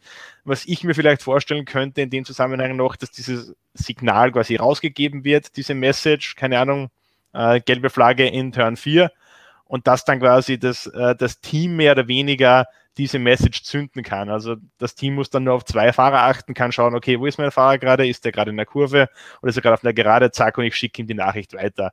Somit hätte man vielleicht dieses Problem auch ein bisschen gelöst, ähm, dass man da quasi einen Fahrer zu sehr ablenken könnte. Also ich denke, wenn man diese Light Panels hinbekommt, äh, das Funksystem hinbekommt, ich glaube, dann ist man schon auf, ein, auf einem sehr guten Weg, um den Fahrern da wirklich die, die wichtigsten Informationen wie gelbe oder rote Flaggen äh, da auch wirklich mitzuteilen. Ja, diese Paneele äh, finde ich in der Formel 1 schon eine sehr, sehr gute Sache. Ich denke auch, dass das für die MotoGP der richtige Weg wäre. Und ich meine, ähm, so viel vom Aufwand her kann es eigentlich nicht sein, weil wenn man sich ansieht, ähm, wie viele Tonnen Material, die Dorner alleine für die TV-Übertragung dort ankarrt. Ähm, wenn man dann noch so ein paar Container mitnimmt für diese äh, Lichtpaneele, die man dann an jeder Strecke auch tatsächlich anbringt, äh, ich denke, das sollte äh, sowohl von den Kosten als auch von der Logistik her überhaupt kein Problem sein. Und ich glaube, damit ist dann schon viel, viel mehr geholfen. Es gab ja auch bei den äh, roten Flaggen in Spielberg, gab es ja auch dann äh, ein bisschen Kritik von, von Leuten, die da ganz genau hingesehen haben. Da sind die roten Flaggen eigentlich auch an manchen Stellen relativ spät rausgekommen. Also manche waren da schon fast wieder durch die ganze Runde durch und kamen dann schon wieder fast zur Unfallstelle hin. Ähm, ich denke auch für solche Rennabbrüche ist das einfach ein System, das auch äh, schneller funktionieren kann. Das ist natürlich alles so äh, konzipiert, dass da jetzt nur einer auf den Knopf drücken müsste für die rote Flagge und nicht herumgefunkt werden müsste. Äh, Fahne hier raus und Fahne schwenken und hoffen, dass sie irgendjemand sieht. Also ich sehe in diesen äh, Lichtpaneelen schon eine, äh, eine meiner Meinung nach bessere Sache als in diesem Funksystem, weil ich kenne die Pappenheimer der MotoGP und wenn jetzt so ein Funksystem kommen sollte, dann gibt es mit Sicherheit einige Hersteller und viele Fahrer, die haben das auch schon so ausgesprochen, die sich dann da wünschen, dass sie auch mit ihren Teams während den Rennen kommunizieren können. Also Valentino Rossi oder Franco Morbidelli haben ganz klar gesagt, ja, Rossi hat gesagt, das würde unseren Sport auf ein neues Niveau heben. Ähm, es gibt auch einige Gegner, also Poles Bagaro hat sich zum Beispiel dagegen ausgesprochen, Quattararo war auch da sehr äh, skeptisch. Man muss schon sagen, das wäre ein, ein, ein riesiger Eingriff, wenn Teamkommunikation mit den Fahrern während der Rennen erlaubt wäre. Denn bislang ist es so, du musst dir in den Trainings alles selbst arbeiten, du musst genau selber checken, okay, wo, welches Mapping fahre ich jetzt wo, welchen Knopf drücke ich an welcher Stelle und dann musst du das immer noch in diesen 45 Minuten Rennen du ganz alleine entscheiden. Du kannst dich vorher alles absprechen, alles durchdenken mit deinen Crewchiefs, mit deinen Leuten, aber dann, sobald äh, die Startampel dort erlischt, bist du für eine Dreiviertelstunde auf dich alleine gestellt. Und ich denke, das macht auch viel von diesem Mythos MotoGP aus, denn man braucht sich ja nur anschauen, äh, diese kritischen Kommentare vieler Formel 1-Fans, wenn jetzt ein mehrfacher Weltmeister wie Lewis Hamilton, der mittlerweile 90 Grand Prix gewonnen hat, irgend sowas in der äh, Größenordnung, wenn man denen sagt, ja, du musst jetzt das machen, ja, mach mal das, du musst jetzt das machen, du musst jetzt das machen ich halte es auch für kritisch. Ähm, Morbidelli meinte zwar, ja, ich finde das sicher lustig, wenn dann auch äh, die Funksprüche von mir irgendwie in, in, äh, im Fernsehen zu hören wären, aber was hat die Formel 1 davon? Sie sind jetzt in den Augen vieler Fans, stehen sie da wie Babys. Denn ein Hamilton liegt irgendwie 20 Sekunden vorne und schreit, oh, ich habe keinen Hinterreifen mehr, irgendwas passiert hier. Oder auch ein Vettel, oh ja, das passt nicht, das passt nicht. Ähm, also für diesen Mythos des MotoGP-Helden ist ein Funk mit Team für mich völlig abträglich. Horst, wie siehst du das? Du bist ein bisschen länger schon dabei. Sehe ich ganz genauso. Ich, ähm, also wenn überhaupt Funk, dann wirklich nur als, als äh, Sicherheitsfeature. Ganz sicher aber nicht als Kommunikationsmittel äh, zwischen Fahrer und Team. Ähm, das würde, also das würde den ganzen Flair der MotoGP zerstören, finde ich. Ähm, in meinen Augen ist MotoGP so momentan weltweit so ziemlich der, der roheste und der, der, der, der, ja, der barbarischste Schwanzvergleich, den man momentan im Sport finden kann. Ja. ähm, und das, das kommt auch daher, dass man wirklich den Fahrern äh, ganz alleine dieses Rennen äh, vertraut und zutraut. Das heißt, jeder, der von außen dieses Rennen anguckt, der weiß ganz genau, ab dem Moment, wo die Ampel grün ist, sind die völlig auf sich alleine gestellt. Die müssen einfach gucken, ähm, fertig. Und einmal pro Runde dürfen die auf so einem, äh, auf so einer Boxentafel kriegen die vielleicht noch ihren Abstand mitgeteilt oder vielleicht mal ein Slow oder ein Push. Aber das war's schon. Den Rest müssen die wirklich selber machen. Und das macht die Faszination von, von Motorradrennsport aus, dass die Jungs wirklich völlig allein gelassen sind. Sie müssen sich selber die Taktik zurechtlegen, sie müssen selber gucken, äh, wo sie sind. Die haben noch nicht mal Rückspiegel. Ja? Ich persönlich würde aus, aus Sicherheitsgründen ein kamerabasiertes Rückspiegelsystem einführen. Die haben vorne so große Displays inzwischen, da kann man auch mal problemlos so einen kleinen Rückspiegel mit einfügen. Die Motorräder würden in ihrer Silhouette gleich bleiben und die Fahrer bräuchten noch nicht mal mehr eine Boxentafel, weil die könnten in dem äh, in ihrer Kamera beziehungsweise in ihrem Monitor könnten die sehen, was dahinter hinter ihnen los ist. Ähm, vielleicht noch ein Wort zu den, zu den LED-Panels. Man könnte zum Beispiel LED-Panels, kleinere LED-Panels, in die Innenseite der Kurve reinlegen. Und äh, dann hast du auf einmal äh, perfekte Sichtbarkeit für die Fahrer. Zum Thema Gelb-Rot, geschwenkte Flaggen. Ein sehr guter Einwurf, ja. Das äh, können wir der Dorn ja vielleicht irgendwann mal vorschlagen. Vielleicht arbeitest du einen Vorschlag aus, äh, dass wir das. Ich schreibe dann ein, äh, ein E-Mail an carlos an camelo.espeleta.dorner.com. Schreib's an Carlos und an Camelo Espeleta, dann bist du doppelt ab. Setze ich auf CC, ja. Äh, wird, wird das da Jan was. Ähm, ich, ich möchte noch eine Kleinigkeit einwerfen. Ja. Ja, bitte, bitte. Äh, Nein, zum, wirf, wirf deine Kleinigkeit ein. Ich werfe sie hinein. Äh, zum Thema Funk habe ich grundsätzlich nichts hinzuzufügen zu dem, was ihr gesagt habt. Also dieses äh, Fahrer-Team-Gespräch brauche ich überhaupt nicht im Motorradsport. Ähm, einen Vorteil äh, gegenüber diesen Lightpanels sehe ich aber schon noch im, in dieser Funkkommunikation, und zwar, dass man einfach präzisere Nachrichten geben kann. Also wenn man jetzt dann die Signale von Lightpins oder Flaggen, ist ja dann im Endeffekt egal. Wenn man nachdenkt, was kann man zum Beispiel anzeigen? Man kann anzeigen, ähm, diese gelb-rot gestreifte Flagge, Lack of Adhesion heißt offiziell, also mangelnde Reibung, mangelnder Grip mehr oder weniger. Okay, jetzt weiß ich, irgendwo ist Öl oder was auch immer oder kann auch irgendwas anderes sein. Und wenn ich jetzt eine Funknachricht rausgeben kann, dann kann ich genau sagen, auf der Außenseite von Turn 4 am Kurvenausgang, genau da ist diese Stelle. Und das ist schon nochmal, glaube ich, was, wo man sehr viel zusätzliche Informationen trans äh, transportieren kann, die nochmal ein zusätzlicher Sicherheitsgewinn ist. Also denke ich, wenn man dieses Funksystem gut hinbekommt, ist es, glaube ich, die allerbeste Lösung, weil man einfach die Fahrer am präzisesten informieren kann. Einen kleinen Zusatz möchte ich machen. Äh, es stimmt ja nicht ganz, dass äh, die Teams gar nicht mit ihren Fahrern kommunizieren dürfen. Denn äh, es wurde ja eingeführt, äh, diese Dashboard-Nachrichten, da bekommen die Fahrer ja auch äh, rote Flaggen zum Beispiel und so weiter rauf. Ähm, da sieht man ja auch immer wieder in den Übertragungen, die Teams dürfen da auch rudimentäre Nachrichten hinschicken. Zum Beispiel sieht man zum Beispiel Mapping 2 oder Mapping 5 oder so. Ähm, nur, das ist halt auch. Oder relativ, Mapping 8 ist, bei Lorenzo. Oder Mapping 8 bei Lorenzo seinerzeit, genau. Also richtig, legendär in Seebank. ähm, aber viele Fahrer sagen, okay, auf das 8 können sie ja gar nicht achten, weil du dich am Motorrad andauernd bewegen musst. Äh, dieses Display ist jetzt zwar kein kleines Display, aber ist halt äh, in der Mitte da zwischen dem, dem Lenker dann angebracht, da, da, da, schaust du nicht so wirklich oft hin. Also in Bezug auf Flaggensignale hat das eigentlich wenig gebracht, hat aber die Hintertür dadurch geöffnet, dass die Teams jetzt dann doch wieder da was reinschicken. Und deswegen bin ich überzeugt davon, dass sobald ein Funksystem irgendwie kommt, die Teams das hundertprozentig durchsetzen werden, dass die da auch irgendwie mit ihren Fahrern kommunizieren dürfen. Und ich glaube, wir sind uns da jetzt alle einig, dass äh, wir das nicht wollen. Und ich wir haben auch eine Abstimmung gemacht auf unserer Facebook-Gruppe MotoGP Freaks, äh, weil vier Räder zwei zu viel sind. Da ist auch ganz klar rausgekommen, Funk, nein, bitte nicht in der MotoGP. Ich möchte jetzt zu einer kleinen Schlussrunde dieser Debatte, die jetzt mittlerweile schon weit über eine Stunde gedauert hat, ähm, mit uns drei noch anreißen zu Ende. Was wünschen wir uns denn vom, vom Strafenreglement, von allen den Dingen, die wir jetzt besprochen haben. Was ist so die Konklusion? Was können wir an die MotoGP herantragen, wenn wir uns etwas wünschen dürfen? Und ich würde ganz egoistisch gleich selber den Auftakt machen, wenn euch das recht ist, dann lasse ich euch nachher die Schlussworte. Ähm, ich persönlich wünsche mir bei Strafen eine viel klarere Kommunikation durch die Stewards. A, mit den Teams und den Fahrern vor Ort. B, aber auch mit der Öffentlichkeit. Öffentlich zugängliche Ausführungen zu den Strafen, so wie es die Formel 1 schon seit vielen Jahren hat, da würde sich die MotoGP meiner Meinung nach jede Menge Debatten einfach sparen.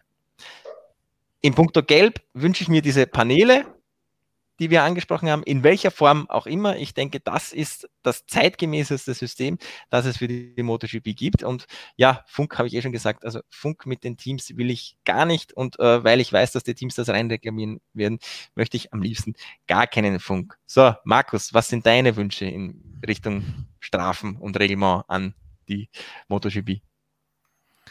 Ich wünsche mir möglichst freies Racing mit möglichst wenig Strafen. Strafen nur dann, wenn wirklich äh, ein Fahrer quasi große Gefahr verursacht hat oder in Kauf genommen hat. Ähm, Track Limits werden uns nicht erspart bleiben. Da muss man zumindest stringent agieren, das ist wichtig. Wie du es gesagt hast, offene Kommunikation, das wird viel, viel beitragen zum Verständnis ähm, für die Entscheidungen und auch für den Job der, der Stewards in diesem Fall. Äh, Leitpaneele, Lichtpaneele, ja, unbedingt. Äh, Glaube ich, eine sehr einfache und sehr gute Lösung. Funk, ja, gerne, wenn es der Sicherheit beiträgt, auf keinen Fall als Team-Fahrer-Kombination, äh, Kommunikation. Und dann, wenn wir das alles umsetzen, dann bin ich schon ein glücklicher Mann. Horst, deinen, dein Zettel ans Christkind namens Camelo Espeleta. Ähm, ich wünsche mir eigentlich nur, dass die Stewards ein kleines bisschen offener werden, ein bisschen ähm, entspannter ihre Entscheidung kommunizieren, ähm, das nicht so, so hm, sage ich mal, so verstockt sehen, wie es das früher war, sondern vielleicht in der Neuzeit ankommen. Das würde ich mir wünschen. Ansonsten ist der Sport momentan so, wie er ist, ein grandioser. Ich äh, möchte, dass das so bleibt und ich will auch, dass die die neuen, die Young Guns, die jetzt kommen, ich möchte, dass die richtig einschlagen. Wunderbar, dann bleibt uns drei eigentlich nur mehr uns zu verabschieden. Ja, an euch Fans, kommentiert doch bitte drunter, was ihr von all dem haltet, ob ihr irgendwelche Ideen habt, wie man vielleicht in der MotoGP diese große Sache Strafen und so weiter verbessern könnte.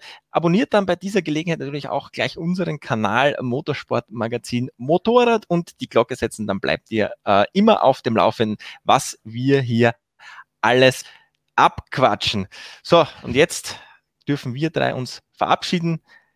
Die Hand zum Gruße, winken. Danke fürs Zuschauen und bis zum nächsten Mal. Ciao. Servus. Ciao.